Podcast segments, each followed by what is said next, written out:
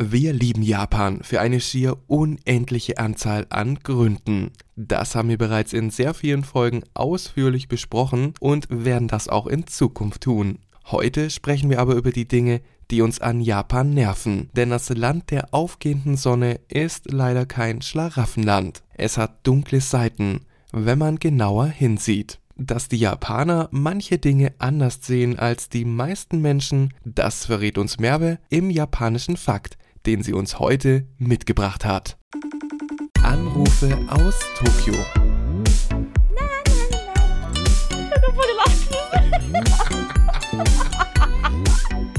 Die Japaner manchmal, ne? Moshi Mosh.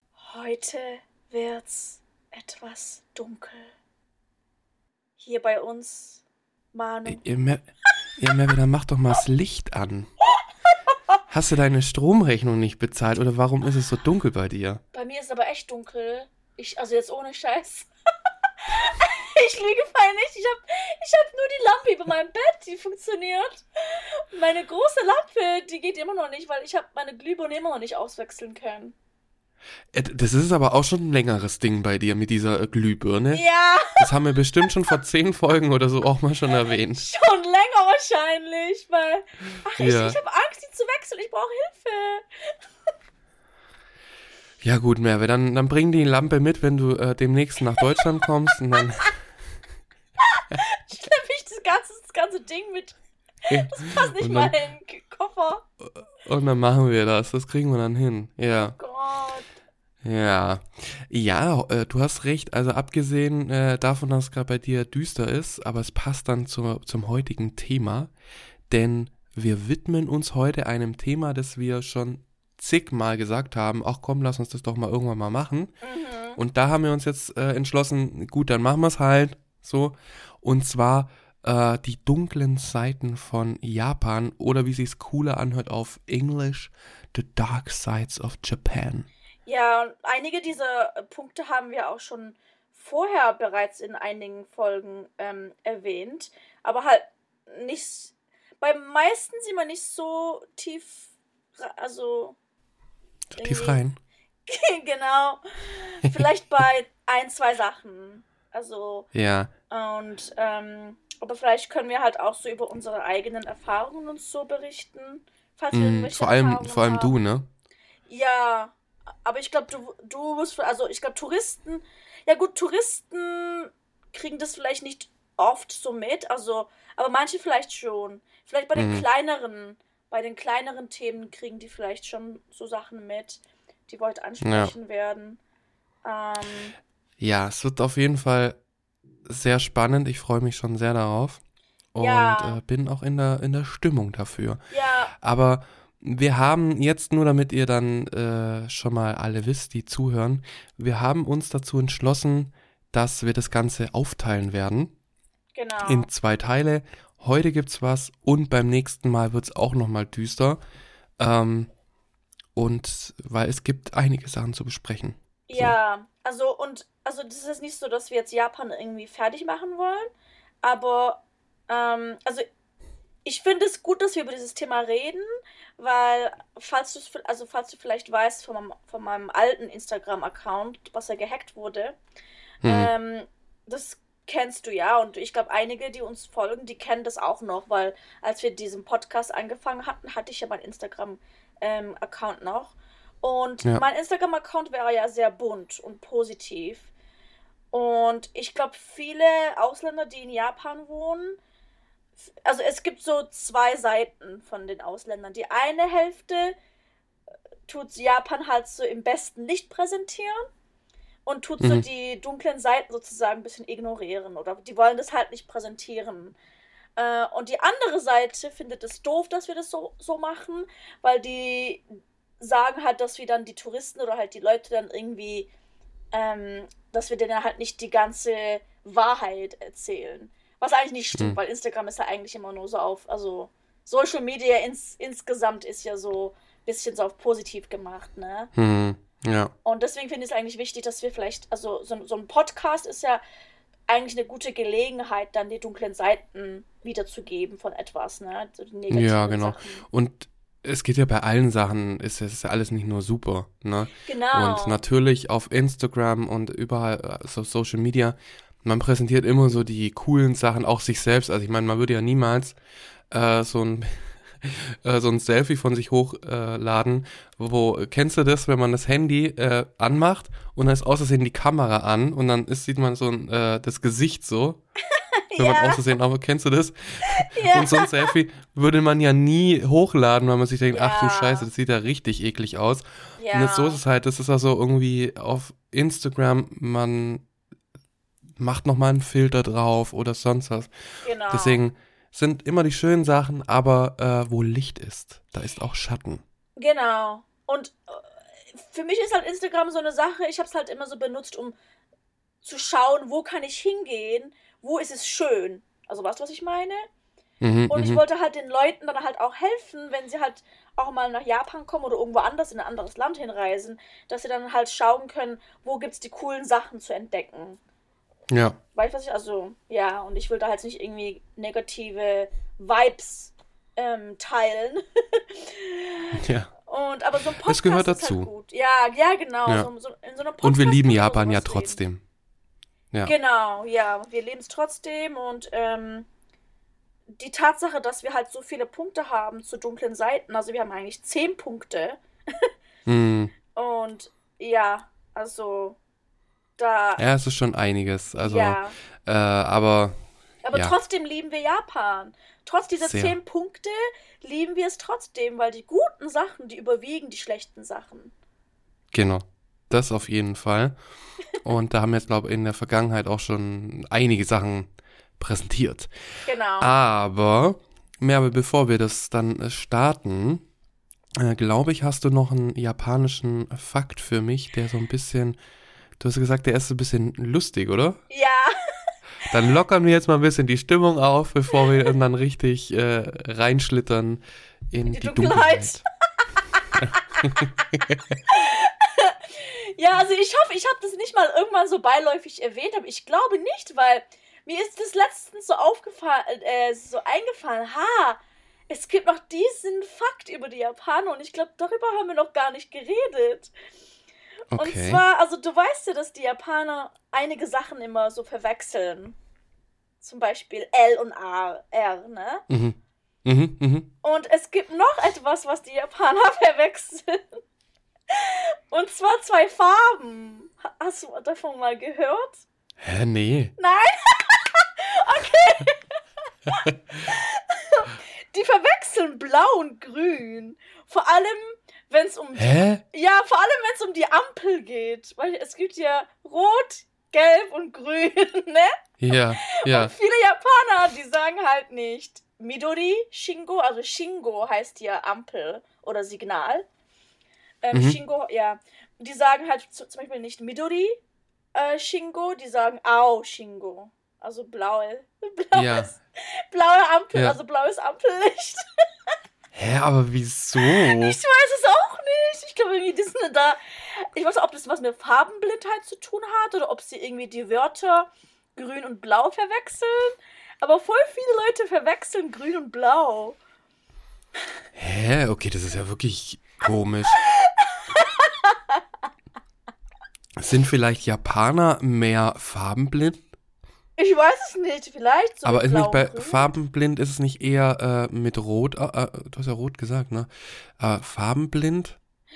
Ja, eigentlich, es, es gibt ja diese Rot-Grün-Schwäche, ne? Ja, genau, Rot-Grün. Das haben Und- die nicht. Die haben nur eine Grünschwäche. ich glaube, weil Grün ja nicht, ähm, wie, wie, wie heißen diese Farben? Diese Hauptfarben sind ja gelb, blau und rot, ne? Mhm. Die man dann so mixt, die kann man dann mixen und dann hat man andere Farben. Und grün ist eine Mischung von blau und gelb, ne? Mhm. Und ich glaube deswegen, weil halt grün eine Sekundärfarbe ist oder so, oder wie nennt man das, Sekundärfarbe oder so, ne? Ja, ja, Merve, du hast recht. Egal, was du sagst, du hast recht. Und ich glaube vielleicht deswegen, dass die vielleicht da irgendwie denken, das Grün sieht eigentlich eher aus wie Blau. okay, das ist echt komisch. Ja, ich war voll verwirrt, als ich zum ersten Mal nach Japan bin, weil ähm, ich habe es bemerkt, als wir halt vom, also in meinem ersten Job, sind wir ja mit den Kindern halt so rausgegangen manchmal, so in einer Gruppe und wir sind zum Park gelaufen. Und wir mussten dann die Kinder halt an der Hand halten.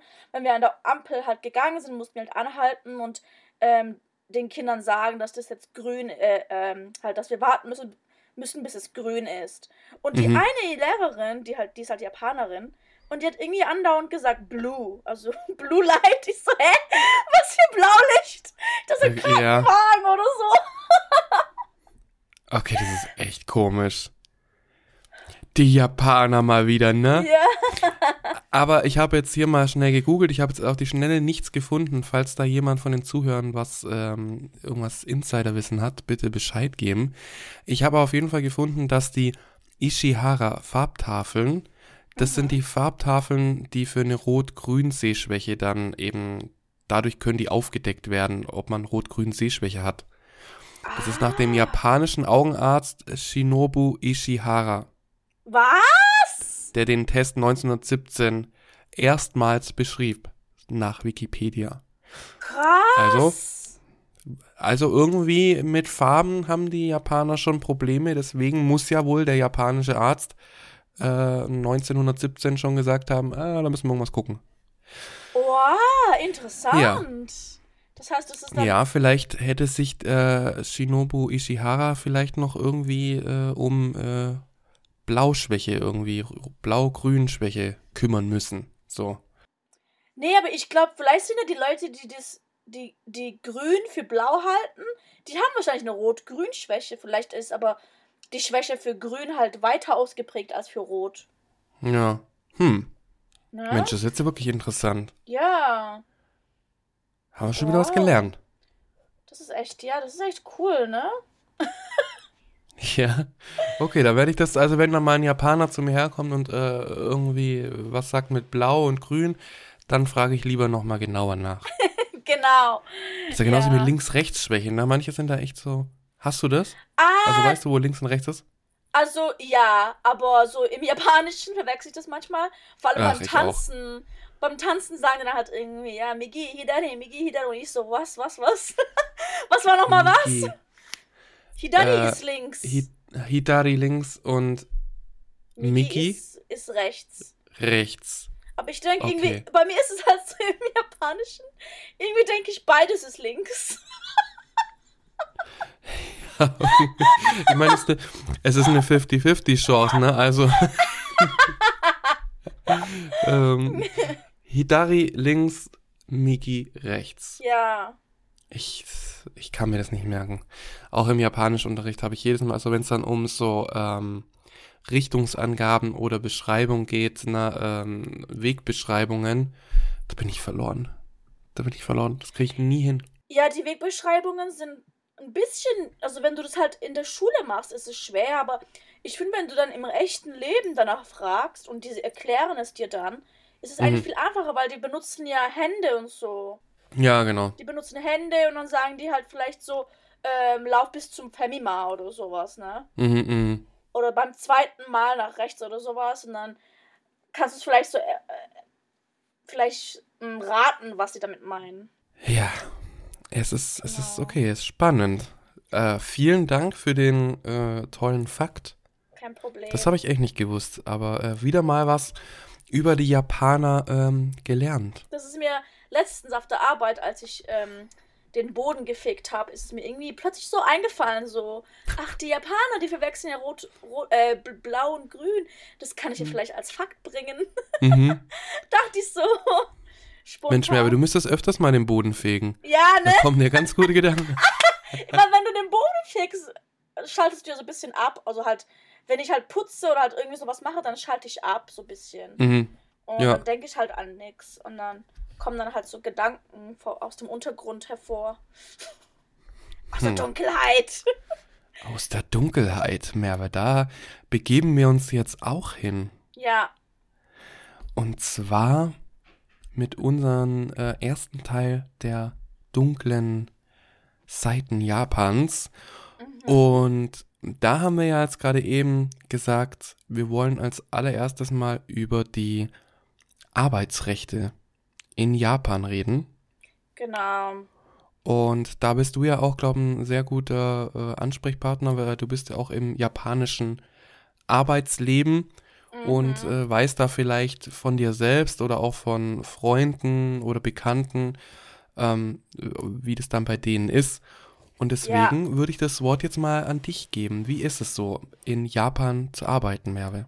Also erstmal, bevor ich anfange, äh, würde ich sagen, dass dieser Punkt, glaube der größte Punkt ist, an dem viele Ausländer scheitern, in Japan zu leben.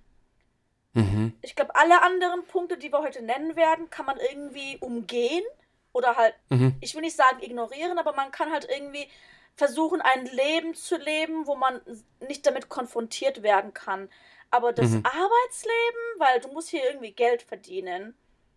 Und ja. vor allem, wenn du halt so in einem Unternehmen arbeitest oder halt, auch wenn es halt zum Beispiel, ich bin ein Lehrer, das ist ja kein Unternehmen, aber trotzdem wird halt von dir erwartet, dass du halt dich mega anstrengst, dass du halt ähm, kontrolliert werden kannst, überwacht werden kannst, dass du halt, ja, also dieses Mikromanagement, dass sie halt jede kleine Einzelheit an, äh, Einzelheit an dir halt kritisieren könnten. Und halt auch eben viele Leute, die halt in Unternehmen arbeiten, müssen eben dieses Overtime diese Überstunden machen. Und ja, ich zum Teil jetzt nicht Überstunden, aber in meinem jetzigen Job, wo ich jetzt echt sehr, ja, es ist sehr schwierig für mich gerade, weil ich wusste nichts davon und es wurde mir auch nicht gesagt, als ich mich da beworben habe. Mir wurde da falsche Information gegeben sogar. Und zwar wegen den Pausen. Ich glaube, hm. wir haben schon darüber geredet, ne? Also ich, ich habe hm. schon mal gesagt.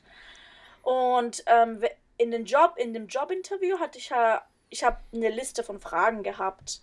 Und ich habe die eben gefragt, alle möglichen Fragen, so, keine Ahnung, Gehalt und die Arbeitstage, Arbeitszeiten, bla bla bla. Und ich habe halt auch, auch, über die Pausen gefragt.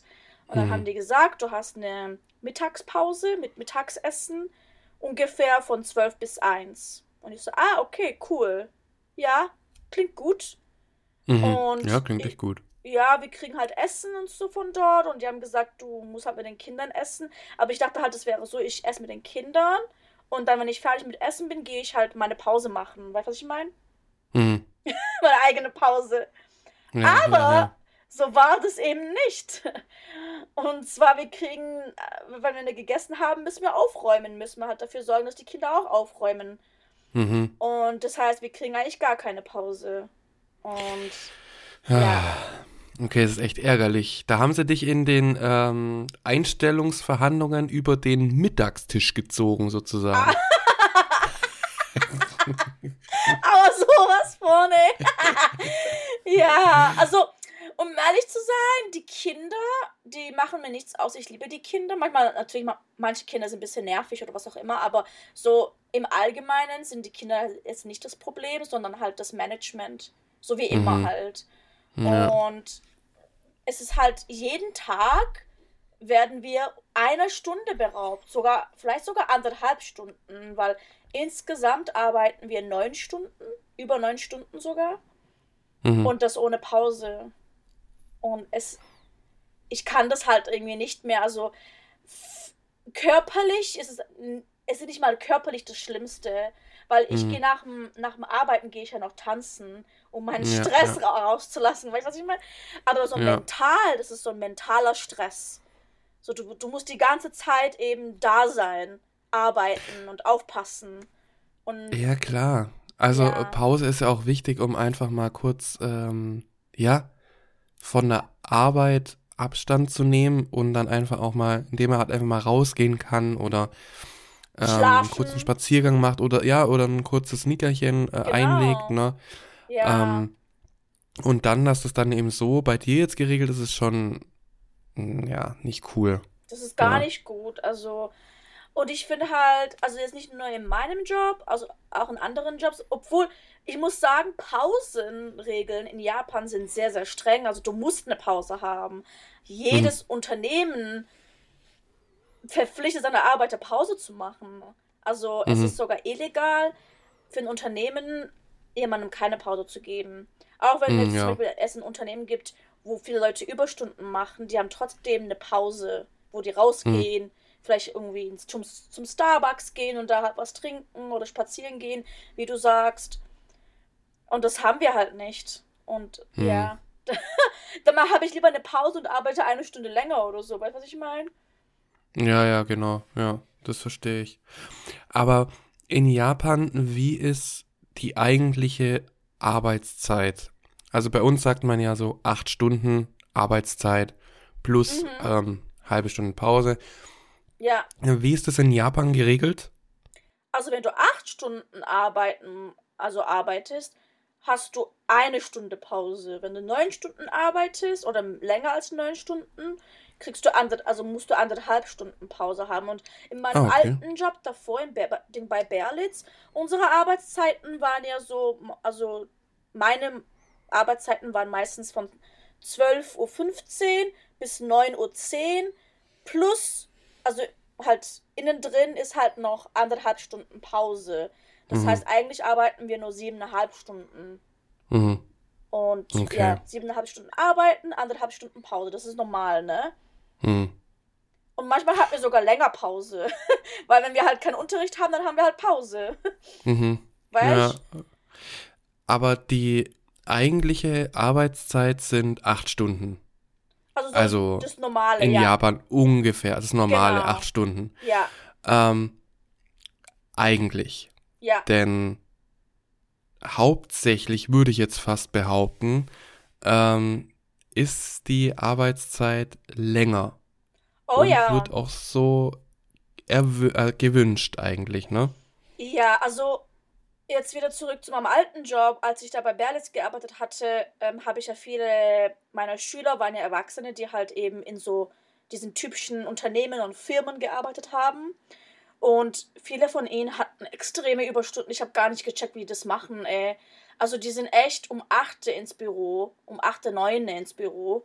Und die waren bis kurz vorm letzten Zug, also kurz Mhm. vor Mitternacht noch Wow. im Büro.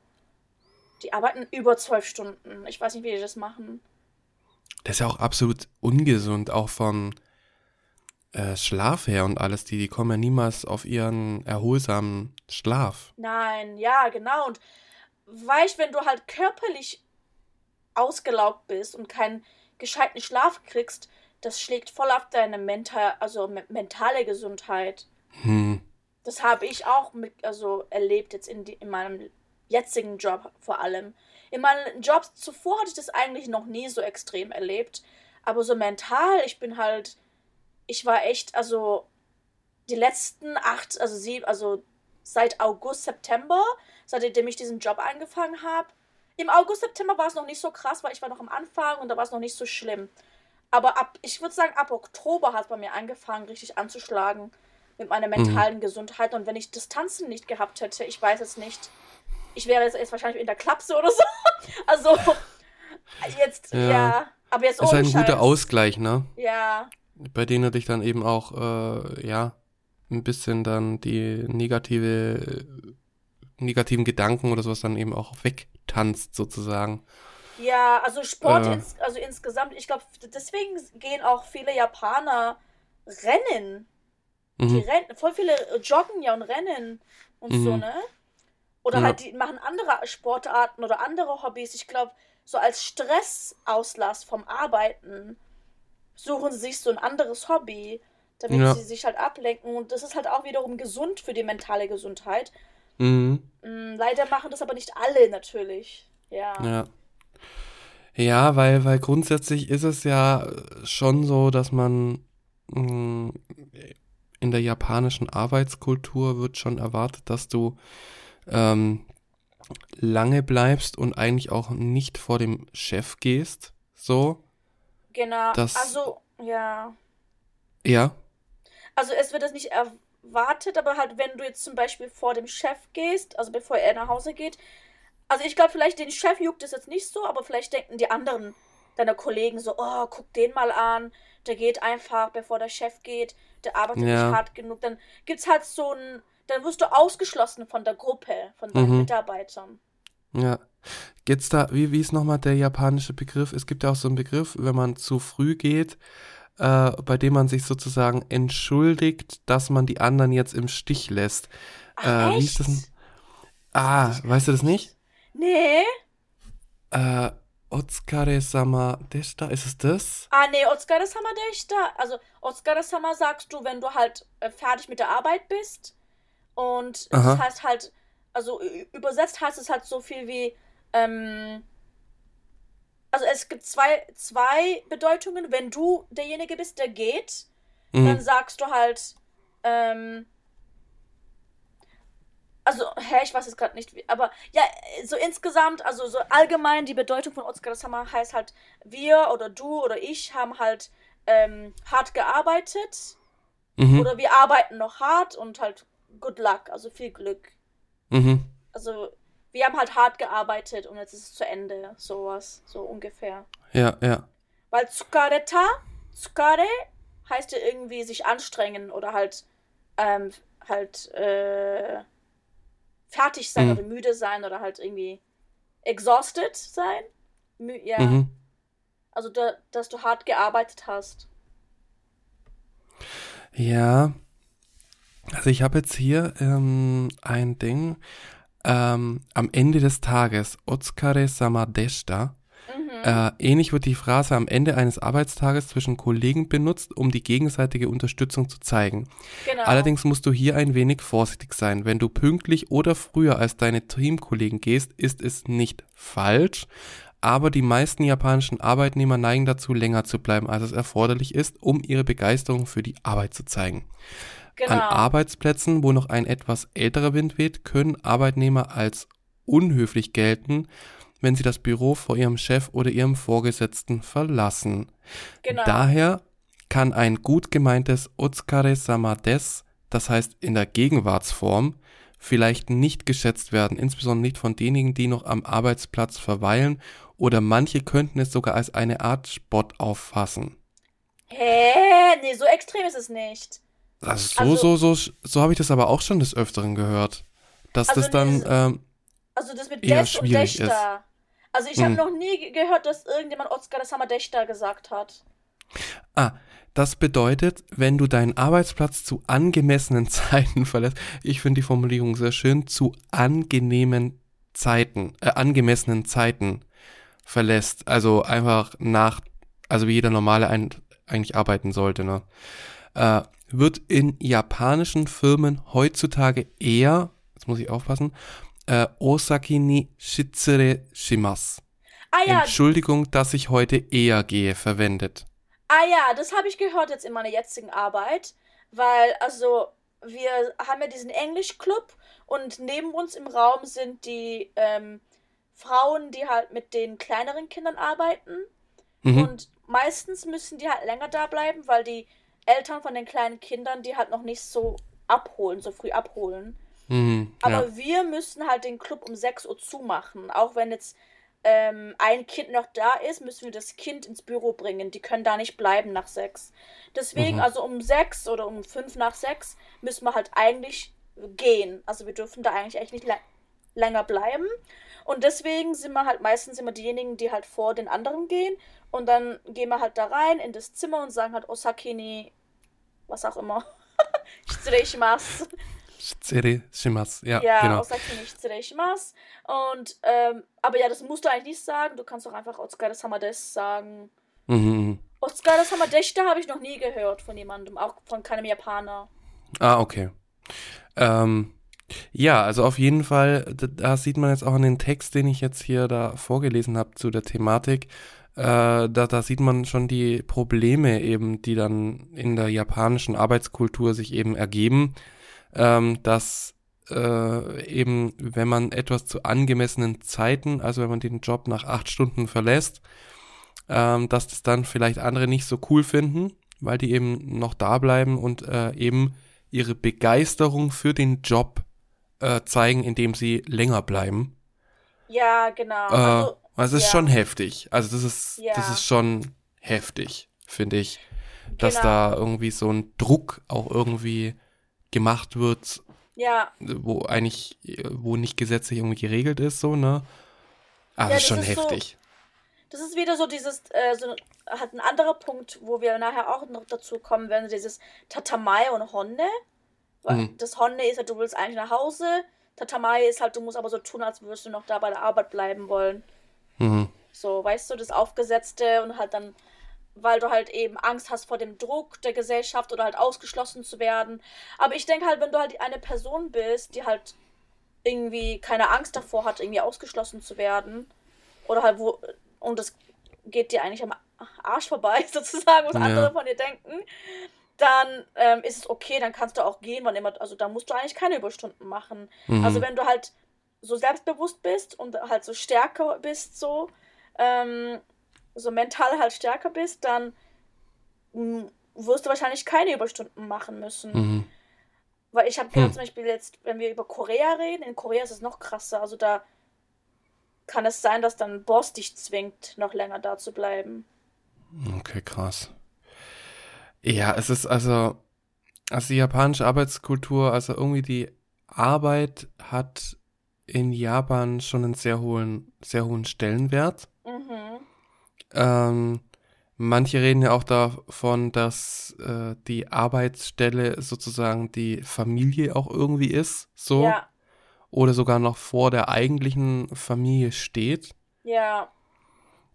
Und das zeigt sich eben durch diese ganzen, äh, auch die Hierarchie eben, dass äh, man sich eben auch unterordnet äh, den Älteren und eben auch ne, nicht groß aneckt, aber auch, ja. dass man eben nach Feierabend geht's mh, hm, manchmal nicht nach Hause, sondern dann genau. geht's noch mit den Kollegen äh, weiter. Und ja. zwar zum Saufen ich denke, für viele Europäer vielleicht ist es so lustig, diese Sache. Also vielleicht mhm. finden die das cool. Weil ich denke, wenn du als Ausländer nach Japan kommst, dann hast du vielleicht zuerst keine Freunde und du kennst niemanden und so, weißt du, was ich meine? Und mhm, anstatt mhm. irgendwie nach Hause zu gehen und dann irgendwie fern, Ding, fernzuschauen oder so, dann finden das vielleicht viele Leute, vielleicht vor allem halt die Extrovertierten, viel cooler dann mit den japanischen Kollegen irgendwie trinken zu gehen und alle halt so ein bisschen besser kennenzulernen. Ich glaube, ja. da gibt es schon viele Ausländer, die das halt cool finden, aber viele Japaner, die halt eher so introvertiert sind und die vielleicht halt auch eine Familie haben oder ein Kind oder so, die finden das vielleicht nicht so toll. Ja.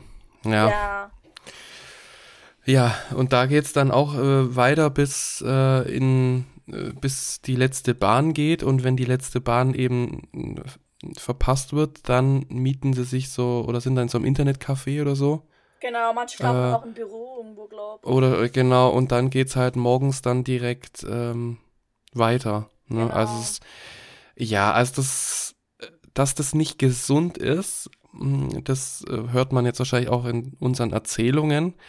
Aber für viele ist es dann vielleicht auch zu viel.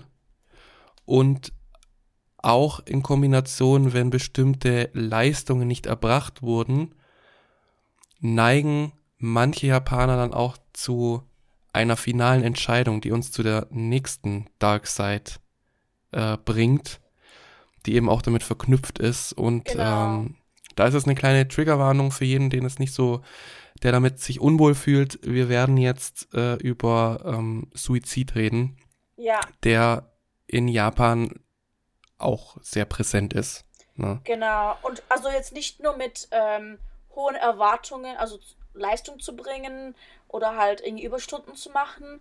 Nicht nur die zwei Punkte, sondern halt zum Beispiel auch dieses, hast du vielleicht gehört, dieses Power Harassment? Äh, was meinst du damit? Dass man halt ähm, gemobbt wird vom Boss oder halt von mhm. jemandem, mhm. der halt höher, höher gestellt ist, weil du hast ja auch die Hierarchien und so genannt, ne? Dass halt alles so eine Hierarchie hat, so mit Abteilungen und jemand ist über dir. Und wenn halt jemand, so dein Senpai, halt jemand, der dir halt Anweisungen gibt. Er kann halt sozusagen dich mobben, indem mhm. er dir halt vielleicht zum Beispiel mehr, mehr gibt als dem anderen, weil er dich nicht mag oder so. Mhm. Das ist dann eigentlich gemobbt werden, ne? Ja. Und halt, aber man sagt halt nicht gemobbt, sondern halt, man, man sagt Power Harassment, weil vielleicht die Person, die das macht, ist vielleicht eine Person, die halt in normalen, in, in, in einem normalen Setting, also außerhalb von der Arbeitswelt, vielleicht eine unpopuläre Person ist, aber dadurch, dass er halt die höhere ähm, Stellung hat im Unternehmen, wird diese Person zum Mobber sozusagen. Mhm. Weil ja. er halt die höhere Stellung hat, deswegen halt durch diese Kraft, also durch diese Power, durch die Hierarchie, hat er eben die Macht, dich zu mobben. Mhm. Für überhaupt keinen Grund. Vielleicht machst du deine Arbeit ganz toll und du bist eigentlich ganz beliebt. Vielleicht hast du auch, keine Ahnung, eine Freundin oder halt ganz viele Freunde. Aber dadurch, dass diese Person halt eben höher gestellt ist, kann es sein, dass er dich nicht mag und deswegen halt ähm, dich halt, also dich mobbt. Und wenn mhm. das dann passiert, dann kriegt man das halt so mit im Unternehmen. Und weil die anderen Kollegen dann vielleicht Angst haben, auch gemobbt zu werden, wollen sie dann mit dir halt auch nichts unternehmen und die wollen dann nicht mit dir hm. reden, nicht befreundet sein. Also das ist was ganz, ganz Schlimmes in Japan und das passiert hm. halt ziemlich oft. Und ich glaube, das ist vielleicht eins der größeren Gründe für Suizid. Für viele ja. Leute. Und man fühlt sich dann natürlich auch alleingelassen, ne? Mhm. Ähm, und ich habe jetzt hier auch, äh, das passt auch ganz gut dazu, ähm, eine News hinsichtlich der Selbstmordrate in Japan äh, im Jahr 2022, also äh, aktuell. Mhm. Und da ist es auch so, dass die Selbstmorde in Japan 2022 zunahmen. Ja, kann ich, und, ja, kann ich verstehen. Und die Zahl der Männer ist dabei auch gestiegen. Oh. Zum ersten Mal seit 13 Jahren. Und das hat ja auch, ne, da könnte ich mir vorstellen, dass da auch sehr viel eben mit der Arbeit auch zu tun hat oder irgendwelche, äh, ja, Ansprüche, Druck, alles, ne? Und in Zahlen haben sich 2022, was denkst du, wie viele äh, Menschen haben sich in Japan das Leben genommen? Verglichen mit dem Jahr zuvor oder? Äh, allgemein so, also im ja, allgemein. Ich, ich will jetzt noch nicht verraten, wie es davor aussieht. Das ist auf jeden Fall eine Zahl, wo ich mir gedacht habe, wow. Echt? Oha, okay. Ja. Äh, mh, hm, vielleicht, ich würde sagen, also nur Männer oder ins, insgesamt? Insgesamt Menschen. Okay. Ich würde sagen, vielleicht 500.000. Was? Ist zu, 500.000? Zu viel? Ist es zu viel? Das, das ist definitiv zu viel. Oh. Mehr, wie, wie, okay. das, hör mal. Dann vielleicht 100.000, 100.000, 100.000. Nee, das ist auch, oh Gottes Willen. Okay, ich lass dich äh, nicht mehr raten. Ähm, oh Gott, wer Ich gehe mal vom Schlimmsten aus. Ja, aber wirklich. ähm, also es waren zum Glück keine 500.000, auch keine 100.000 aber es waren dennoch 21.584 Menschen, die sich in Japan das äh, Leben genommen haben. In ganz und Japan? Das, in ganz Japan und es ist ein Anstieg von 577 äh, zum Vorjahr. Mhm. Und davon waren 14.543 Männer. Wow, das, das ist fast 80 Prozent oder so, ne? Äh, du, ja, bestimmt. 70, 80 Prozent. Krass. 95 Prozent oder so, bestimmt. Nee. Ähm, äh. Und das finde ich wirklich beängstigend. Also es ist wirklich eine Zahl, wo ich mir denke, wow, das ist echt viel. Und die Zahl der Selbstmorde ist in Japan auch ähm, gesunken bis 2019. Und dann kam natürlich das, äh, was über uns alle kam, die ja. Pandemie. Ja. Und da sind dann die Selbstmorde auch wieder gestiegen. Oh ja. Ähm, Vor allem, ich denke, also, ich hatte gehört, dass 2020 extrem viele Frauen Suizid begangen haben. Hm. Und zwar deswegen, weil durch die Pandemie am Anfang haben voll viele Unternehmen, das ist vielleicht auch eins der Punkte, die wir noch besprechen wollen, ähm, haben voll viele Unternehmen die Frauen zuerst entlassen und nicht die Männer. Mhm. Und voll viele Frauen okay. haben 2020 ihren Job verloren und dadurch haben sie halt eben Suizid begangen. Aber ich denke, also die Männer wurden zuerst verschont, aber die Pandemie war zwar, hat 2020 angefangen, aber ich glaube, die größeren Folgen von der Pandemie haben 2021 angefangen. Mhm. Und zwar, ich, ich denke auch, das, was passiert ist, auch bei uns im Unternehmen, bei Berlitz und das, was mich halt auch so ein bisschen mental so mitgenommen hat. Und zwar haben die e, Ende 2020 haben die so viele Lehrer entlassen und dadurch hatten wir halt viel, viel mehr Arbeit. Und ich glaube, das ist halt auch in anderen Unternehmen passiert. Die haben die Frauen entlassen und zuerst so diese Haufen von Frauen haben dann Suizid begangen, aber die Männer waren dann noch im Unternehmen und die mussten dann die Arbeit übernehmen. Die mussten dann wahrscheinlich extrem viele Überstunden machen, ohne viel mehr Geld zu kriegen wegen der Pandemie. Und ich glaube, das hat die, die, halt auch voll fertig gemacht mental. Und das hat dann halt wahrscheinlich Auswirkungen Ende 21 und halt das ganze Jahr von äh, 2022, dass dann halt dadurch dann die Männer halt dann da die Rate wieder nach oben gestiegen ist, weil mhm. dann halt eben auch viel mehr Männer in Unternehmen waren, weil die meisten Frauen ja ihren Job ja eh verloren hatten. Ja. Ja. Und dadurch halt auch einfach äh, wirtschaftlich gesehen einfach auch schlechter dastanden als die Männer, äh, weil dann eben die Frauen eben entweder ihren Job verloren haben und es dann vielleicht durch unregelmäßige Jobs auch wieder äh, ausgleichen wollten. Ähm, also ja, es ist, also die Pandemie hat viel äh, verursacht, aber ich würde sagen, die Pandemie war jetzt nicht der Grund für die Selbstmorde in Japan, sondern es war schon immer ein Problem, es ist schon mhm. immer ein mhm. Problem und es hat es einfach nur verstärkt. Ne? Genau. Das, ähm, ich habe ja auch so ein, oh Gott, das hört sich vielleicht ein bisschen jetzt komisch an, aber ich habe so ein Lieblingsort, sage ich jetzt mal, der aufgrund seiner dunklen Energie mich fasziniert. Mhm. Und zwar der Aokigahara-Wald, den ah, ich vielleicht auch schon mal erwähnt habe. Und ja. ähm, der wird ja auch genannt der Selbstmordwald.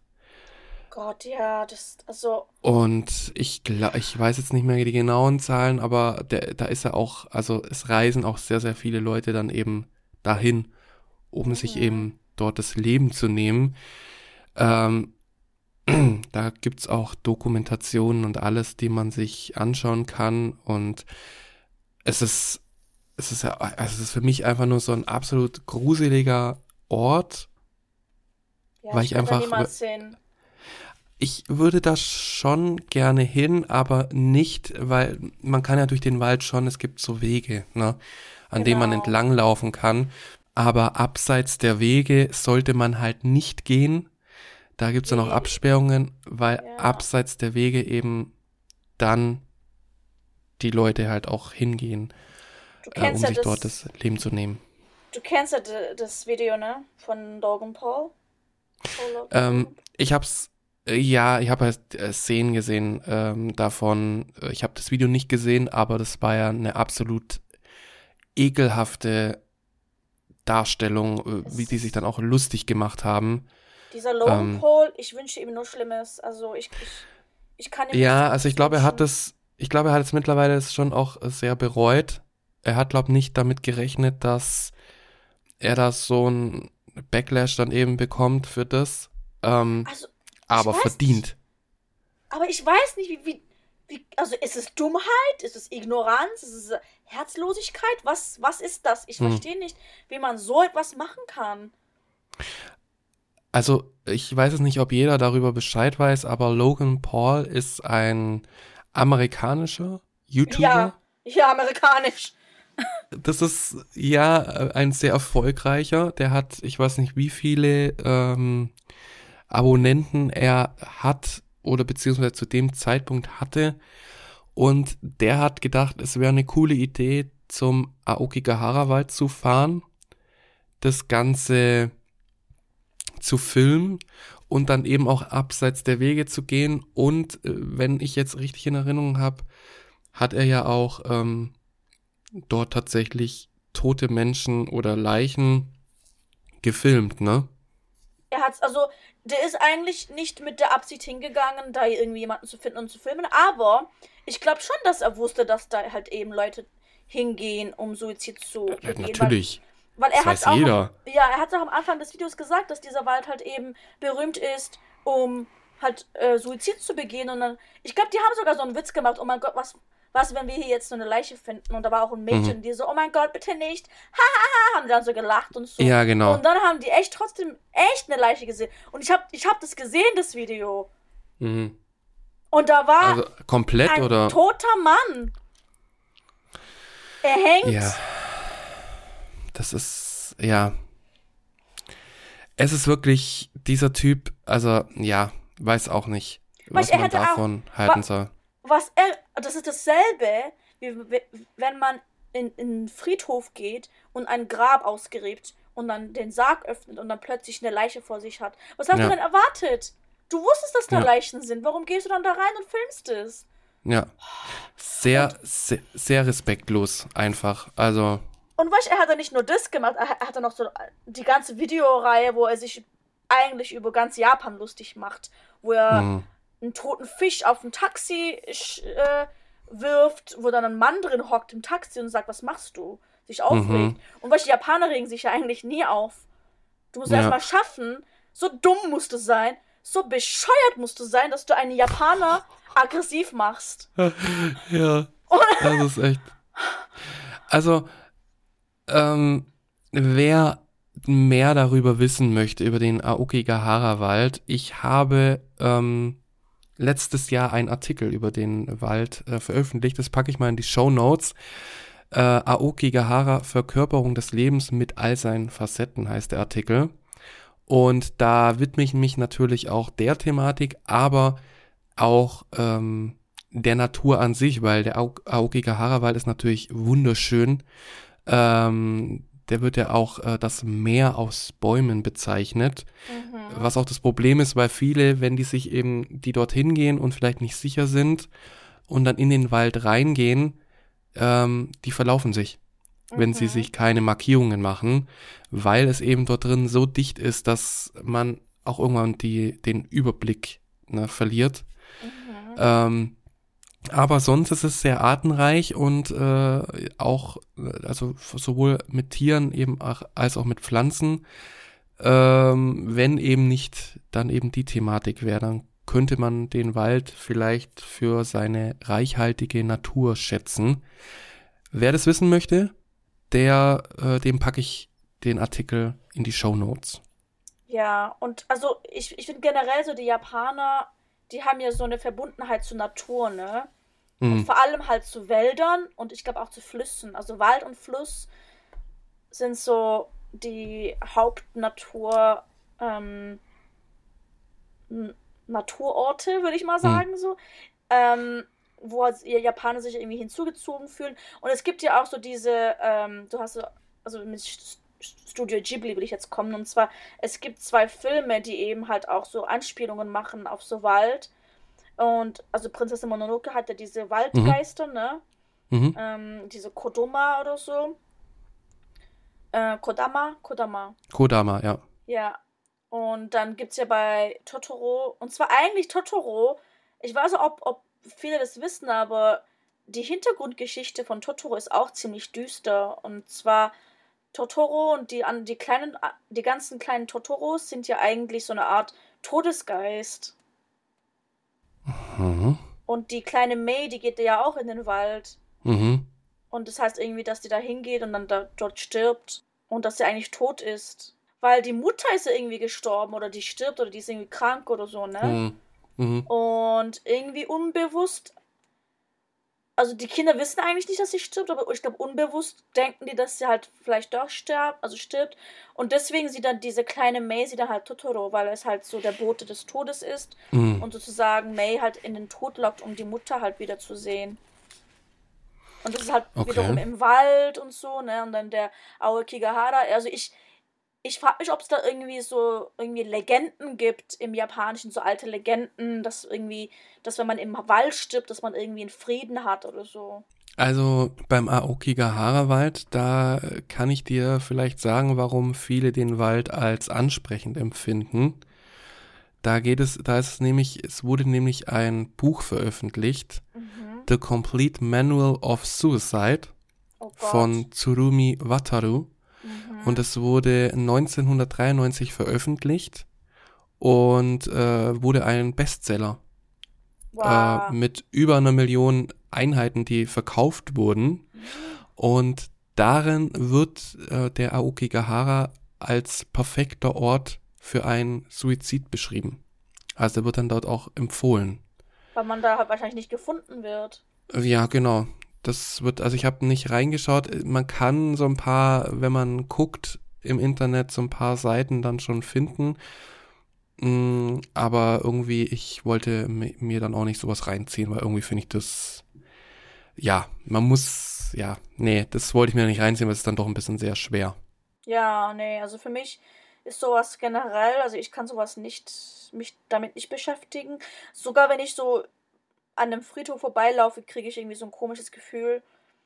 Ja, verständlich. Ja. Aber du musst dich halt auch mit anderen Sachen rumschlagen. Du kannst dich nicht damit, also die Gedanken damit äh, verschwenden, sozusagen, denn du musst dich mit anderen Sachen rumschlagen, wie zum Beispiel der Ausgrenzung ja. von Ausländern in Japan. Ja, also mich persönlich, also natürlich, es gibt ein paar Momente, wo ich mir vielleicht denke, ja, das ist jetzt nicht so toll oder irgendwie fühle ich mich halt so, ja, schade halt. Das mhm. ist halt so eine Situation, wo ich mir denke, schade. Ja. Also das ja. hätte eigentlich cooler sein können, weil in China natürlich gibt es auch Ausländer, ähm, irgendwie Ausländerfeindlichkeit oder halt irgendwie Rassismus oder was auch immer, aber in China ist es halt schon einfacher, irgendwie Chinesen kennenzulernen, halt viele Chinesen kennenzulernen, die halt eben nicht diese Denkweise haben und halt Ausländer halt mit offenen Armen begrüßen. Aber halt Japaner haben halt, die meisten Japaner, vor allem in Tokio, haben halt immer noch so diese, nicht Angst, aber halt irgendwie so eine Schüchternheit mhm. gegenüber Ausländern. Und jetzt es ist halt, also mich juckt es nicht, falls neben mir jemand sich hinhocken will. Was mich aber halt juckt, ist, ist, ist halt, dass es halt so ein bisschen schwer ist, japanische Freunde zu finden hier. Mhm. Also am Anfang vor allem. Ja, das habe ich aber auch schon mal äh, vom Alex gehört, den wir als ja. Gast auch schon mal im Podcast hatten, dass es schwierig ist, japanische Freunde zu finden. Mhm. Na, äh, ob das dann irgendwas so mit einer Ausgrenzung zu tun hat, weiß ich jetzt nicht so. Ähm, vielleicht auch so, so eine Unsicherheit, wie man sich da so verhalten soll vielleicht. Oder warum, warum hast du Probleme mit Japanern Freundschaft zu knüpfen? Also, es ist halt so, Japaner sind nett und du wirst so am Anfang schon die Japaner kennenlernen, so von der Arbeit oder keine Ahnung, wenn du mal irgendwie feiern gehst, dann lernst du vielleicht ein, zwei Japaner kennen mhm. oder durchs Internet mal. Aber es ist sehr schwer, also du lernst sie dann halt so kennen auf der Arbeit, du redest mit denen, vielleicht gehst du pa Pause machen, Mittagessen oder freitags, freitags äh, vor dem Wochenende, also nach der Arbeit, irgendwie ins Isakaya gehen, alle zusammen. Aber das war's dann halt auch. Und also das ist jetzt nicht so, dass du mit denen verreist oder dass du irgendwie mit denen shoppen gehst an einem Wochenende oder in einen Café gehst an einem Wochenende und halt, ja, so außerhalb der Arbeitszeiten dich dann mit denen triffst, ist eher selten. Mhm.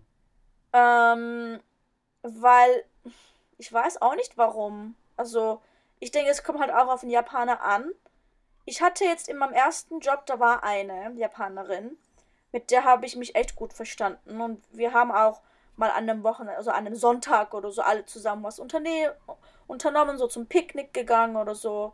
Oder essen gegangen, was auch immer. Aber die ist halt umgezogen nach Amerika. Und sie war jetzt zum Beispiel auch eine der Japanerinnen, die halt in Amerika eine Zeit lang gelebt hat, also studiert hat. Und deswegen war sie ja eben so anders. Also weißt du, was mhm. ich meine?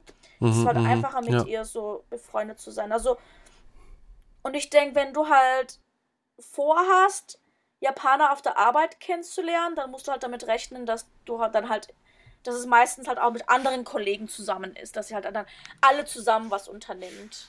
Mhm. Aber wenn du jetzt ja. so eine gute Freundin willst, so mit dem du dann, also mit der du dann halt irgendwie oft was unternimmst, so, weißt du, Bestie, mhm. so eine Bestie haben wir, so Best Friend. Besto Friendo. Ja, wenn du so Besto Friendo haben willst, ist es vielleicht ein bisschen schwer, weil, ja, ja hm. ich denke.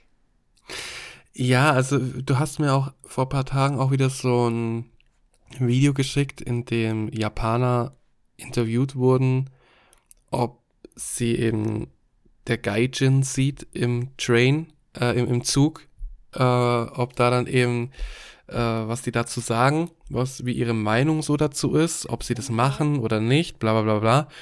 Und dann waren dann schon welche dabei, die dann gesagt haben, so, nee, also mir persönlich ist es, also ich finde es nicht schlimm oder so, einen Ausländer neben mir sitzen zu haben. Aber trotz alledem, dass sie gesagt haben, nee, nee, ich bin nicht so, hat man dann doch so als Erklärung dann so bekommen, ja, es könnte ja schon sein, weil Japaner, äh, weil äh, Ausländer vielleicht ähm, stinken oder riechen oder so. Oder also größer dann, sind oder so. Ja, größer sind. Also es ist dann schon irgendwie so, die haben zwar schon gesagt, nee, nee, äh, es ist nicht so, aber ja, Ausländer, die, die riechen dann halt schon manchmal anders so. Und jetzt nicht unbedingt vom Körpergeruch, sondern einer hat ja, glaube ich, auch gesagt, so starkes Parfüm oder so. Genau, ähm, ja, ja. Also, ja, und ich habe es ja auch schon erlebt so und, das dann weggesetzt haben. Ja, also es ist ja, also ich muss echt auch sagen, es gibt echt übelst viele Japaner, die mega stinken. Im, also mhm. die stinken nach Isakaya, nach Rauch, nach Schweiß, ja. nach fettigem Essen. Ja. Und meistens nee, sitzen sich, setzen sich Leute auch nicht neben solche Leute, wenn die halt mhm. halt sehen, oh, der ist irgendwie unhygienisch oder auch so, wenn da halt Leute sind, so, die so ein bisschen größer sind, also auch japanische Männer, die halt ein bisschen dicker sind, dann mhm. setzt sich meistens auch keiner neben die. Ja. Ja.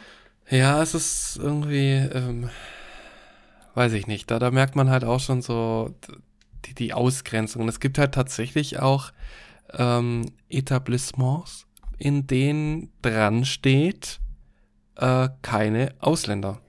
Ja das sind dann oftmals so irgendwelche ähm, Hostess-Clubs oder sowas. Mhm. Aber da steht dann auch oft dran, ja, bitte keine Ausländer oder Ausländer nicht erlaubt. Da wird dann zwar auch gesagt, so, hm, das ist halt, weil da ist ja dann oft so eine so eine Grundgebühr irgendwie. Also ich weiß es nicht, ob damit dann dieses äh, Otoshi gemeint ist, dass man dann dort bezahlen muss sondern ah. einfach in diesen, weil es ist vielleicht für Ausländer so komisch, dass es so eine Otoshi-Gebühr gibt, so eine, eine Grundgebühr, ja, so, also, die man ja bezahlt. Genau, also in Japan tut man, also in Japan gibt man da kein Trinkgeld, ne? Mhm. Ja. Ähm, und in den meisten Orten in Japan muss man auch dieses, diese Grundgebühr nicht zahlen. Also du kannst mhm. in Restaurants und Bars und überall hingehen und du musst eigentlich keinen Eintritt oder sowas zahlen. In den meisten. Also es gibt schon einige, wo du Eintritt zahlen musst. Aber wenn du einen Eintritt zahlst, dann kriegst du so ein Freigetränk oder so. Also mhm. in einem Club oder so. Aber dann gibt es halt eben so diese Bars, diese kleinen Bars. Und die haben meistens so ein bisschen, also die sind halt so in, im japanischen Stil. Zum Beispiel in Shinjuku gibt es ja dieses Golden Guy. Golden mhm. Guy? Ja. Was war denn das? ich bin gerade gegen den Schrank geknallt. Achso, oh mein Gott. Mann, pass auf. Ja, so, es regt mich auf, das Thema hier. ähm. Aber ja, eben so in, im Golden Guy in Shinjuku gibt es so diese kleinen Bars und viele dieser Bars haben halt so, ein, so eine, diese Grundgebühr, so 500 Yen oder so. Mhm. Und das ist halt einfach so für einen Service. Also, mhm. ja, so als Trinkgeldersatz kann man das sozusagen denken. Ja. Ja, es, es wird halt dann so dann gesagt in diesen äh, keine Ausländer-Bars, nenne ich sie jetzt mal, mhm. äh, dass halt dann, ja, es ist halt schwierig dann mit den Ausländern dann zu kommunizieren und denen dann vielleicht zu sagen, dass eben so eine Gebühr gibt. Äh, ähm, und das wird dann so als Grund irgendwie genannt, aber das ist auch irgendwie ein bisschen, da denke ich mir auch so, das ist irgendwie ein dummer Grund. Also ja. das ist einfach nur, weil man kann ja auch Menüs und alles in Englisch drucken. Ja. Und es ist ja, es ist ja, heutzutage ist es nicht mehr schwer, einfach etwas gut übersetzen zu lassen. Das kann man innerhalb von wenigen Minuten kann man einen großen Text sich gut übersetzen lassen. Nicht ähm, in Japan, wo man nur Faxmaschinen benutzt. ja, wahrscheinlich. Also ja, aber mit ein bisschen äh, Aufwand kriegt man das ja eigentlich schon hin. Ne? Ja. Aber das ist, ja, auch hinsichtlich zum Beispiel äh, Wohnungssuche auch in Japan. Ne? Da wird dann auch oft so gesagt, so, ja, es, ähm, weil man da eben halt nicht so gut mit denen äh, kommunizieren kann und was weiß ich. Das ist halt immer so, weiß ich nicht. Ich finde, es sind so, mh, mm, Gründe, die einfach vorgeschickt werden, damit man halt einen Grund hat. So. Ja, also der Rassismus in Japan ist nicht in your face. Es ist so ja. schleichend. So. Ja. Ja. Ja, äh, das äh, werden wir dann später, beziehungsweise in der nächsten Folge dann ja auch nochmal ähm, aufgreifen, dass eben so die, die Art der Japaner äh, eigentlich allgemein nicht wirklich so in your face ist, sondern Genau. eher so behind your face. So. ähm, ja. Ah, Ja, also wie, wie ist es bei dir? Hast du schon mal ähm, Rassismus erleben müssen? Dir gegenüber, Mm, weil du Ausländer Also- bist? hm. Also Gaijin Seed habe ich auf jeden Fall erlebt, aber das juckt mich nicht, wie ich das schon mal gesagt habe. Ja, ja, genau. Dann, ähm. Also, hä, ich muss gerade kurz überlegen. Also jetzt beim Tanzen zum Beispiel, ähm, jetzt nicht Rassismus. Ich glaube, das ist jetzt auch nicht so jetzt schleichend oder was auch immer. Also es, es ist halt so ein bisschen bewusst gemacht von manchen Tanzlehrern, dass zum Beispiel, wenn wir jetzt, also wir, wir, wir lernen die Choreografie und dann ähm, wird man halt eben in so Gruppen eingeteilt, wo die dann halt so abzählen, so 1, 2, 3, 4, 1, 2, 3, 4 und dann tanzt Mhm. man in abgezählten Gruppen, damit der Lehrer halt sieht, wie, wie gut man ist und so. Und nachdem die halt die, die Gruppen so gesehen haben, machen die kleinere Gruppen, aber dann wählen die aus, wer kommt zusammen. Halt die, Mhm. die so zusammenpassen, so wie Oh die halt Gott. Das ist ja wie in der Schule, wenn du dann als Letzter gewählt wirst. Nee, nee, du wirst nicht gewählt, sondern halt so gruppiert vom Lehrer. Mhm. Zum Beispiel du, Okay. ihr, ihr seid die erste Gruppe, ihr drei, ihr vier seid die zweite Gruppe, weil die vielleicht vom Tanzlevel so gleich sind. Weißt du, was ich meine? Mhm, mhm. Und oft ist es halt so, dass viele Lehrer dann so die Gaijin-Gruppe haben. Ah ja, okay, ja. Mhm. Aber die machen es mit Absicht, weil die denken halt, ah, die, die, die, die, die passen halt gut so vom, vom Aussehen, vom Typ, Mhm. so die Vibes, weil die Ausländer tanzen meistens eher so mit Vibes, so mit, mit, mit Gefühl, anstatt halt irgendwie mit, mit dem Hirn. Mhm. Die Japaner tanzen halt so mit dem Gehirn. Und Mhm, mhm. ja, die wollen das halt perfekt machen. Die Ausländer Ja. tanzen halt eher so Gefühl und ja, wenn, wenn ich das halt verkacke, dann mache ich das halt so ein bisschen durchs Gefühl. So. Mhm. Ja. Und deswegen tun die das halt so gruppieren und die machen das halt offensichtlich. Also das ist jetzt nicht geschlichen oder so. Das ist halt echt offensichtlich. Ja, wir sind in die Gaijin-Gruppe so. Danke. äh, das Ja. ist eher so lustig, aber ich glaube, viele Ausländer, die nehmen das so ein bisschen persönlich. Die so, hä, warum, Mhm. warum sind wir so die Extra-Gruppe, ne? Ja. Ein Lehrer hat zu uns sogar Charlie's Angels oder sowas gesagt. Okay. okay, aber das ist ja dann wieder irgendwie sympathisch dann so, ne? Aber Ja. Mm, Ja, aber ich hatte ja auch schon mal, glaube erwähnt, ich hatte ja auch schon das Erlebnis, dass ich angeschaut wurde, weil ich eben Ausländer bin, Mhm. beziehungsweise bei mir kommt ja dann noch erschwerend hinzu, dass ich dann ja auch noch ähm, tätowiert bin. Oh ja. Äh, Ja. Da, da, da gibt's ja dann, da werden wir auch noch drauf eingehen. Aber das Mhm. kommt ja dann erschwerend hinzu, dass dieser kriminelle Ausländer mit Tattoos vollgeballert ist. Und ähm, dann wird man eben angeguckt in Japan. Ja. Also, so, mh, wir hatten das jetzt auch so mit Freundschaften schließen und halt eben Ausländerfeindlichkeit. Also, ich denke jetzt nicht, dass der Grund, warum die me- meisten Japaner halt. Eigentlich wollen die meisten Japaner an ausländisch, also ausländische Freunde haben, aber Mhm. die denken halt. Ich glaube, der Grund, warum das halt nicht so klappt, ist, weil die viele Japaner denken dann halt, oh, die wollen vielleicht nicht mit uns befreundet sein. Weißt du, die Okay. denken halt so. Hm. So, die machen sich jetzt so selber ein bisschen fertig, weil die denken, die sind weniger wert oder so. Jetzt ist so das Wer jetzt die Gegenteil. Japaner oder was? Genau. Das ist ja aber auch dumm, das als Grund zu nehmen. Ja, also viele Also denken halt so. Ja. Äh, die Ausländer sind zu cool für uns, die wollen doch nichts mit uns zu tun haben und so denken die. Und deswegen strengen sie sich halt nicht an und machen halt nicht so den ersten Und- Schritt oder halt, ja. Und alle, äh, und alle Ausländer, die in Japan sind, äh, wollen eigentlich nur das. Die wollen japanische Freunde haben. Die wollen einfach Ja, äh, eintauchen in das, in den japanischen Alltag. Und das kann man eben am besten, wenn man, ähm, ja, japanische Freunde hat. genau. Und, Und der Grund, warum halt, warum es einfacher ist, mit Japanern befreundet zu sein, die im Ausland gelebt haben, ist, weil die halt wissen, wie das ist, dass das halt nicht stimmt. Weil äh, viele Ausländer sind halt auch nur Menschen und es juckt nicht, ob du jetzt Japaner bist oder Argentinier oder was auch immer. Ähm, hm. Du bist halt ein Mensch, ne? Und man will, man kann halt mit jedem befreundet sein. Und ja. letztens war jetzt zum Beispiel auch so beim Tanzen, war ich jetzt letztens im Unterricht von einem Tanzlehrer, der war ganz anders als alle anderen Japaner, die ich bisher getroffen habe. Der hat so ganz normal mit uns geredet und der hat uns so ganz, ganz selbstverständlich aufgenommen und hat mhm. und uns so halt mh, mm, treat, hä? Behandelt? Ah, behandelt. behandelt wie ein ganz normaler Mensch. Mhm. Und jetzt sind wir halt so voll gut mit dem befreundet und so. Vielleicht hast du es in meiner Story gesehen. Äh, der hat ja gestern Geburtstag. Ah, ja, ja, genau, das habe ich gesehen, ja. Ja, und der ist so voll nett. Ich habe ich hab ihn so gefragt: Hä, bist du aus Tokio? Weil du bist so nett.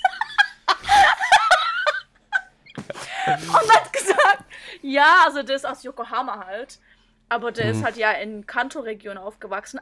Aber er hat in Australien sechs Monate gelebt. Ja, okay. Mhm.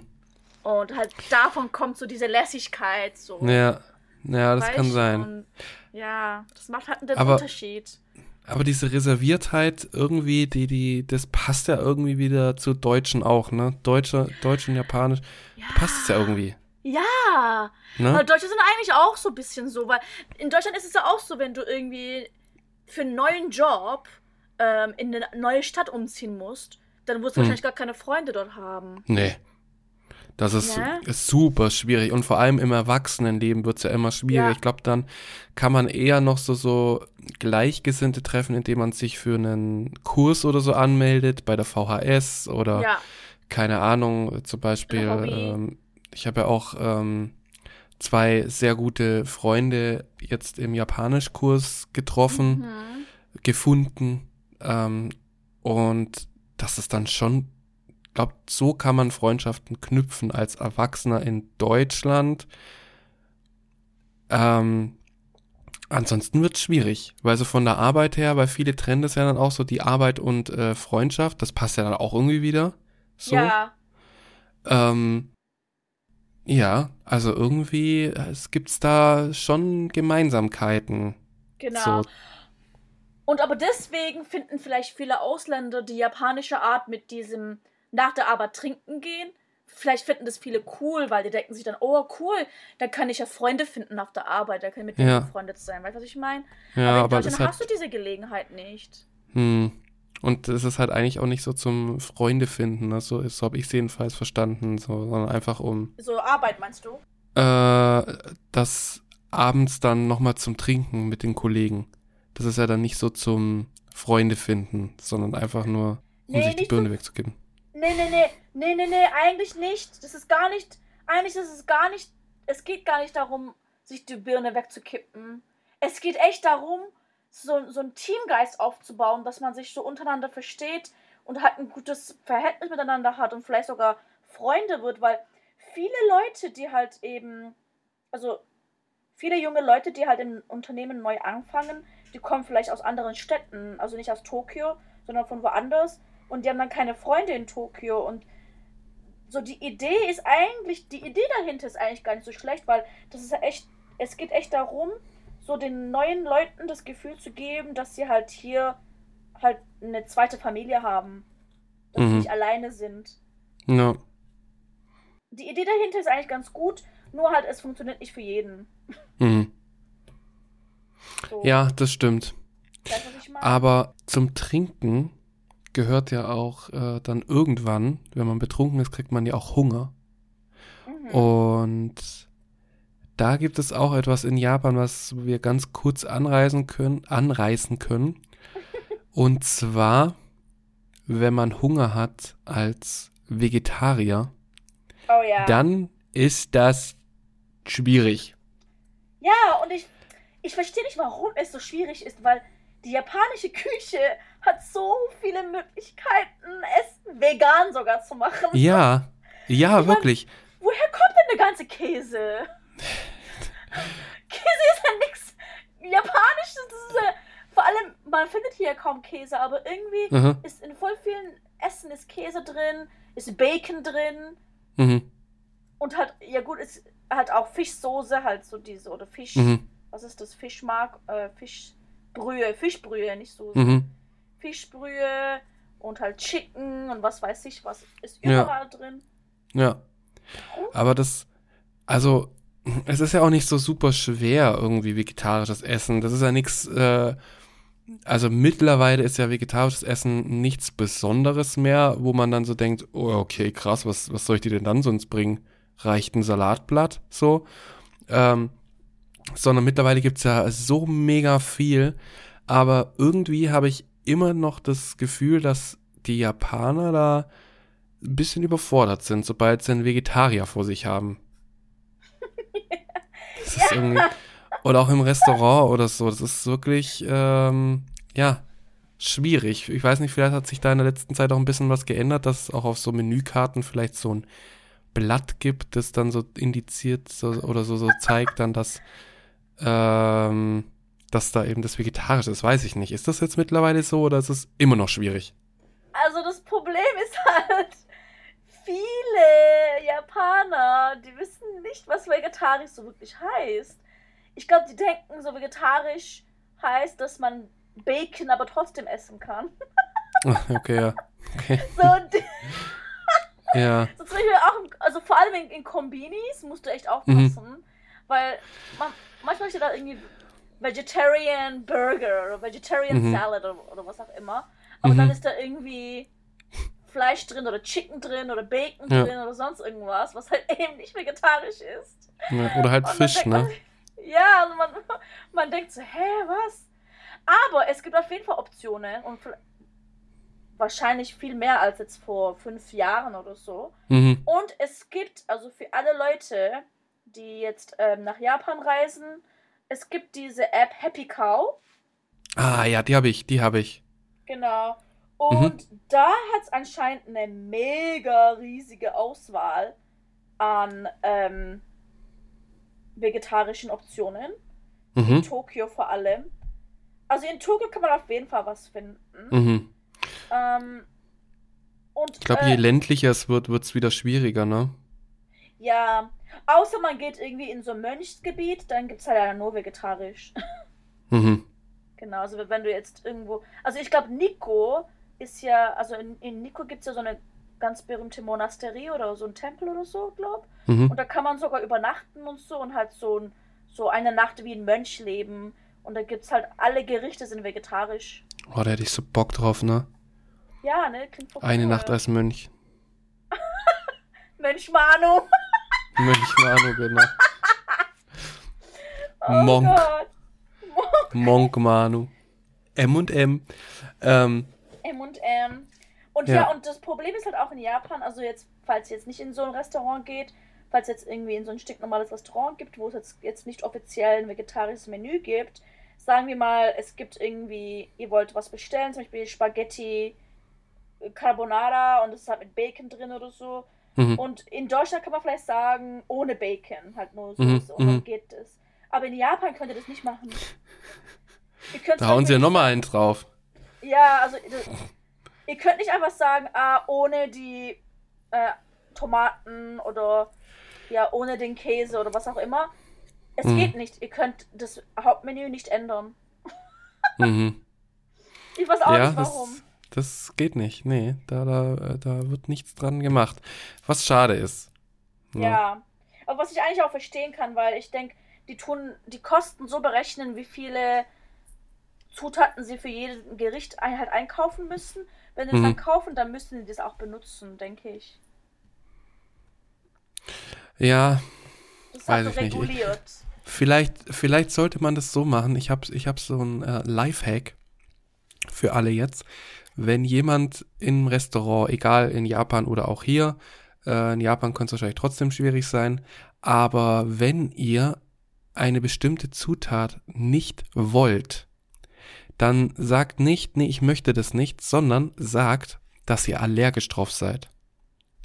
Weil, wenn ihr dann sagt, dass ihr seid allergisch drauf, dann könnte es theoretisch bedeuten, es gibt ein Riesenproblem, wenn sie es doch drauf machen. Ja. Das ja, ist mein Japan, Lifehack. Aber, in Japan Aber ich glaube, in Japan klappt es trotzdem nicht. Nee, in Japan würden die dann sagen, dass du was anderes auswählen musst, wo das nicht drin ist. Ja, ja, wahrscheinlich. Und das sagen sie dann auch wieder so, so möglichst äh, freundlich so. Ne? Genau, ja. Ja. Ja. Ja. Ja. In, in, in Keigo, in Keigo, was auch wiederum Ja. eins, eins Ja. unserer Downfalls der Ja. japanischen Kultur Ich, ist. ich merke gerade mehr, es war eine richtig gute Idee, dass wir nicht alles in eine Folge gepackt haben, weil wir sind Oh gerade ja. wirklich schon sehr, sehr, sehr, sehr lang wieder dabei. Mhm. Aber einen Punkt haben wir noch und zwar, Ja. den, den müssen wir ganz kurz mal noch sagen.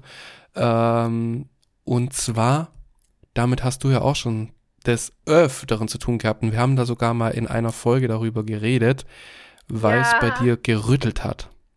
Oh ja, und das zwar- war letztes Jahr, ne? Ja, da letztes Jahr, da hat es bei dir gerüttelt. Und Mein zwar wegen in, in deinem Bett.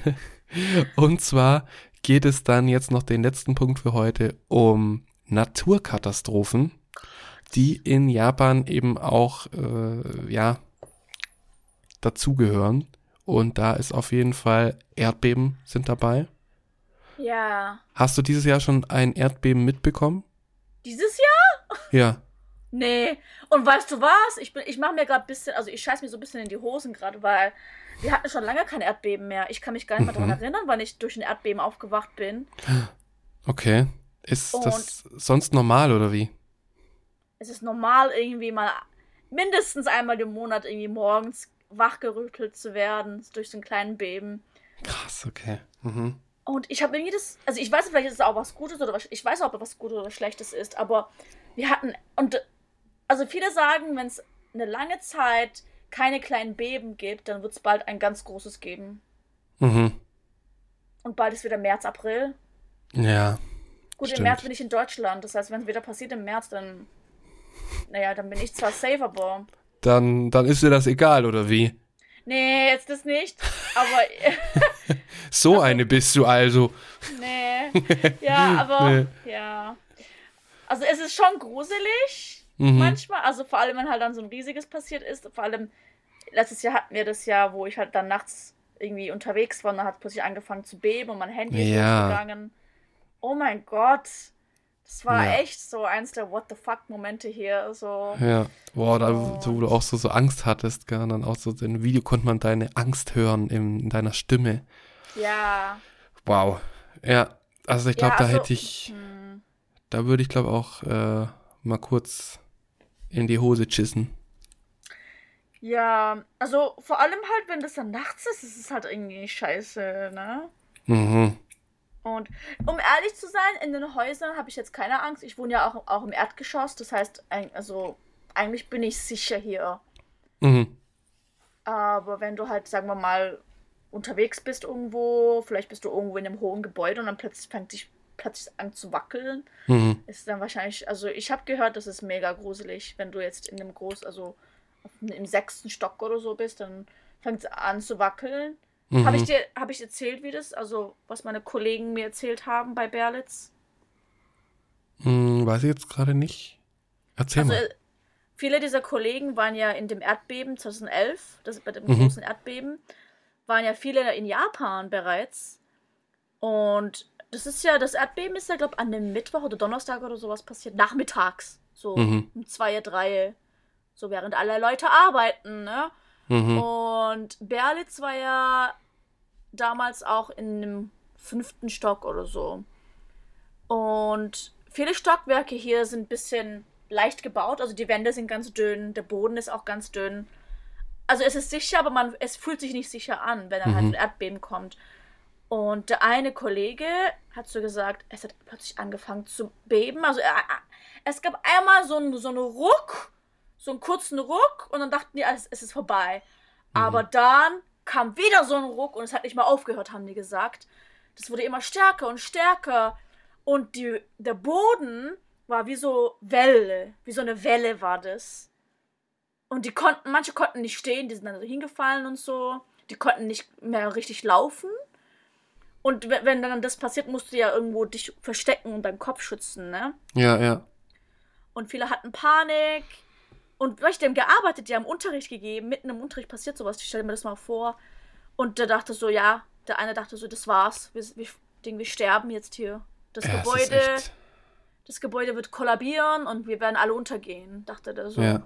in dem Moment. Ist natürlich nicht passiert zum Glück, weil ich glaube, ich weiß nicht, ob in Tokio irgendwelche Gebäude kollabiert sind, weil der, der richtig große Ausmaß, den gab es ja dann in Fukushima und in äh, Sendai.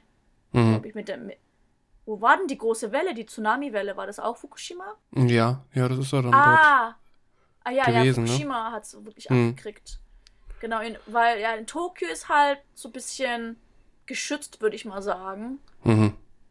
Aber ja, gut, es kann halt. Scheiße kann überall passieren, ne? Ja, absolut. Aber ähm, ja, gerade bei so Atomkraftwerken, die sind ja oft sehr, die sind eben am Wasser ne, gelegen. Mhm. Ähm, ja, also ich würde gerne mal ein Erdbeben erleben, so, weil ich glaube, ich habe noch nie wirklich so ein richtiges Erdbeben erlebt. So, ich würde gerne einfach das so, mhm. ne, so, so diesen ja, muss, Nervenkitzel. Aber. Musst du echt äh, mal erleben. Ja, und aber trotzdem habe ich mega Respekt davor. Ne? Und dann gibt es natürlich, ja, natürlich dann auch nach einem Erdbeben ist dann äh, Tsunami-Gefahr ja auch immer ganz äh, groß. Ne? Viele haben eben noch 2011 im Kopf. Ne? Deswegen ist ja dann nach so einem großen, äh, so einem starken Beben wie jetzt beim im letzten Jahr, wo du dann da auch äh, erzählt hattest, da war ja dann auch danach so, oh, kommt jetzt noch ein Tsunami oder nicht? Dann wird ja oftmals Entwarnung gegeben, nein, es kommt keiner oder nicht so stark. Ne? Ja. Ähm, aber ähm, ja, das ist, glaube ich, eines der, eine der Nat Naturkatastrophen, die so am meisten in Japan sind. Aber dann gibt es ja auch noch äh, Taifun. Taifune. Ja. Das dann auch immer noch Taifun, sehr. Ja, ich, ich fand Taifune am Anfang so gruselig. Aber wir hatten, den letzten Taifun hatten wir 2019, glaube Und mhm. das ist ein gutes Zeichen, weil Taifune sind ja eigentlich ein Zeichen von globale Erderwärmung, ne? Mhm. Wenn es zu viele gibt. Und wir hatten so lange keins mehr. Und ich denke, gut, die Pandemie hatte halt schlechte Folgen, aber halt, ich denke, so die Folgen für die Erderwärmung und globale Erwärmung wurden eigentlich besser durch die Pandemie, weil die ganzen Unternehmen haben ja irgendwie haben gar nicht mehr so, so stark gearbeitet wie früher. Die Flüge hm. sind nicht gegangen, weißt Also Leute sind halt nicht mehr rumgereist, es wurde auch nicht so viel produziert wegen der Pandemie. Hm. Und deswegen hat, glaube ich, die Umwelt so ein bisschen Pause ma machen können. Und das, deswegen hatten wir auch so eigentlich drei Jahre lang keine Taifune mehr. Hm. Das ist so das Gute. Ja. Ja, obwohl halt die Pause äh, nicht ausreichend ist, ne? Sollte eigentlich langfristig äh, was gemacht werden, gell? Das ja. halt alles. Ja, und das ist, glaub, äh, Taifune sind auch nochmal etwas, wo beängstigend sind. Aber ansonsten, ja gut, äh, Vulkanausbruch vielleicht, ne? Ey, Manu, also wenn das passiert, dann sind wir alle am Arsch hier. Gerade der, ähm, der Fuji. Also viele sagen, wenn der mal losgeht. Viele sagen, dass der Fuji niemals ähm, explodieren wird. Mhm. Unmöglich, weil er so hoch ist. Mhm. Also sogar so, die, so die, das Worst-Case-Szenario von einem Erdbeben, was sie sich vorstellen können, was möglich ist, würde es würde wahrscheinlich nicht reichen, um den Fuji explodieren zu lassen. Mhm. Okay. Ich glaube, einmal ja, ist er explodiert, ich glaube, ne? Einmal. Nur einmal. Äh, ich, ich glaube aber eigentlich, dass man sagt, dass ähm, der eigentlich immer mal wieder ausbricht. Dass der schon alle paar Jahrhunderte oder so schon ausbricht. Ausbrechen kann. Ausbrechen kann, ja. Genau. Also gerade wird er als dormant beschrieben, das ist schlafend. Das heißt also, es, es besteht eine sehr minimale Gefahr, dass er ausbricht. Mhm. Und die meisten, also damals vor keine Ahnung, 200, 300 Jahren, wo er ausgebrochen ist, gab es auch ein Riesenerdbeben. Und äh, meistens, also nach so einem Erdbeben in so einer Skala, dann könnte man vielleicht sagen, okay, äh, verschwindet aus Tokio, geht irgendwo anders hin, Mhm. geht, nach, geht in den Norden, verschwindet von hier, weil der Fuji kann ausbrechen. Mhm. Weil die Sache ist die, wenn der Fuji ausbricht, kommt Lava nicht nach Tokio. Aber die Asche kommt nach Tokio. Und die Asche kann halt fatal sein, weil wenn dann überall Asche liegt, dann kann es sein, dass du halt daran erstickst. Mhm. Ja.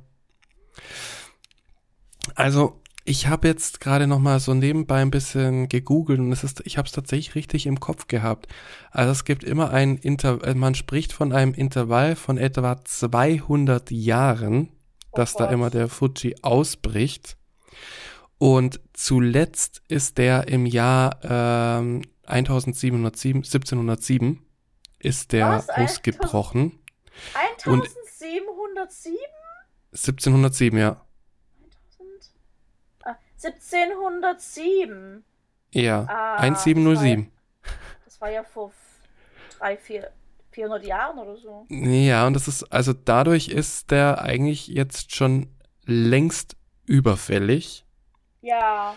Und Experten gehen eben dann davon aus, dass durch die Erschütterung des, ähm, des Erdbebens 2011, wo wir auch gerade eben davon geredet haben, dass die Mhm. eben auch an der Stabilität des Fuji gerüttelt haben. Also geht man eben davon aus, dass schon bald was passieren könnte. Mhm. Aber dann hätte es Also- ja passieren müssen. Hm? Dann hätte es ja längst passieren müssen. Ja, genau, es hätte längst passieren müssen, deswegen, aber genau deswegen geht man ja davon aus, dass es bald passieren kann, eben weil es schon über diesem Intervall ist. Mm. Oder halt, es wird nie passieren, weil es halt eigentlich passieren sollte, aber da es nicht passiert ist und es ja schon so, einen- so einen starken Erdbeben gab, das Hm. wahrscheinlich gar nicht mehr passieren. Also passieren kann. Ja, also es wäre natürlich, das wäre natürlich am besten, ne? Ja. Aber trotz alledem, Experten sind besorgt. Aber ja, jetzt entlassen wir euch, glaube ich, heute mit den schlechten Nachrichten. Wir hören ja mal an einem ganz schlechten Punkt auf. Der Fuji wobei explodieren. Leute, kommt nicht nach Japan. Gerade wo Ja. der Tourismus angefangen hat. Ja, genau, Leute. Manu! Ähm, der nächste Spaß äh, ist, steht schon vor der Tür sozusagen. Aber ähm, wir reden nächste, äh, nächstes Mal ja weiter über die dunklen Seiten Japans, wenn zwischenzeitlich nicht der Fuji ausgebrochen ist und Merve unter sich begraben hat unter der Aschewolke. äh, hoffen wir mal nicht. Ähm, genau, ich, es war heute wirklich, es war mal ein bisschen anders als sonst, finde ich, ne? Mhm. Aber Wir mal wieder, hatten- Ja? ja, Merve, du? Wir hatten dem letzten eigentlich eher so spontanere Folgen. Ja, Und diese Folge hat mich jetzt so ein bisschen so an den Anfang von unserer Podcast-Serie so ein bisschen erinnert, wo wir halt so ein bestimmtes Thema haben und dann so Punkte, die wir nennen wollen, weißt du, was Mhm. ich meine? ja, Und ja, wir hatten das so vielleicht bis so, ich glaube, bis Sommer oder Herbst gemacht und dann so Herbst, Win Winter haben wir so ein bisschen die spontane Schiene so ein bisschen gegangen, ne? ja. Und das war auch cool. Das, ist, das, macht auch Spaß, so die ja wir können Schiene. einfach alles. Ja. Und jetzt testen wir dann mal, äh, dann äh, bald in ein paar Monaten, testen wir, wenn du dann in Deutschland bist, ob wir auch vor Ort funktionieren. Na? Und dann, ähm, das wird cool. Ja. Äh, liebe Leute, ihr wisst, was euch in der nächsten Folge erwartet. Na, die, dieses Mal ist es keine große Überraschung wie sonst vielleicht, aber ich hoffe, ihr seid trotzdem dabei. Wenn euch das gefallen hat, dann gebt uns gerne Feedback auf Instagram, schreibt uns oder auch per E-Mail und drückt auf Folgen, wenn ihr uns noch nicht folgt und gebt uns eine 5-Sterne-Bewertung bei dem Podcast-Anbieter eurer Wahl. Yo. Yo. Und Welcome to the dark side. welcome to the dark side. Und dann hören wir uns, hören wir uns, höre ich euch, wie auch immer, ähm, beim nächsten Mal. Merve. Yo. Jo, vielen Dank. Was ist los mit mir? Ich weiß nicht, bist du irgendwie gerade ein bisschen. Seitdem du von dem Vulkanausbruch gehört hast, bist du irgendwie ein bisschen ähm, gangstermäßig geworden. Ich, ich versuche den Vulkan mit meinem, Oder willst, mit meinem Flow Ja. wegzuflowen. ja, oder willst du vielleicht einfach nur durch deine Coolness die Welt brennen sehen? Wer Nee, weiß. brennen will ich nichts sehen. Brennen. Nur mein Herz brennt. Ja, okay. Es ist schon so Asche verbrannt. Oh Gott. Ja, ähm, äh, schön. Jetzt würde ich sagen, jetzt hören wir aber wirklich mal auf, weil jetzt ist gut. Jetzt, jetzt verbrennt Merve nämlich gerade Ich innerlich. komme hier so mit Drama. Ja. Die dunkle Ob Seite Merve- Japans. Lasst ob euer Herz Merve den- verbrennen. Ob Merve den Brand in ihrem Herzen löschen kann oder nicht, das finden wir beim nächsten Mal raus bei Moshi Moshi Anrufe aus Tokio. So, Spoiler Alert. Wahrscheinlich nicht. wahrscheinlich nicht, aber wenn, dann. Ja. So. Oh. Dann, Merve, machen wir unser altbekanntes Matane. Bis zum nächsten Mal. Matane. Matane! Bye bye.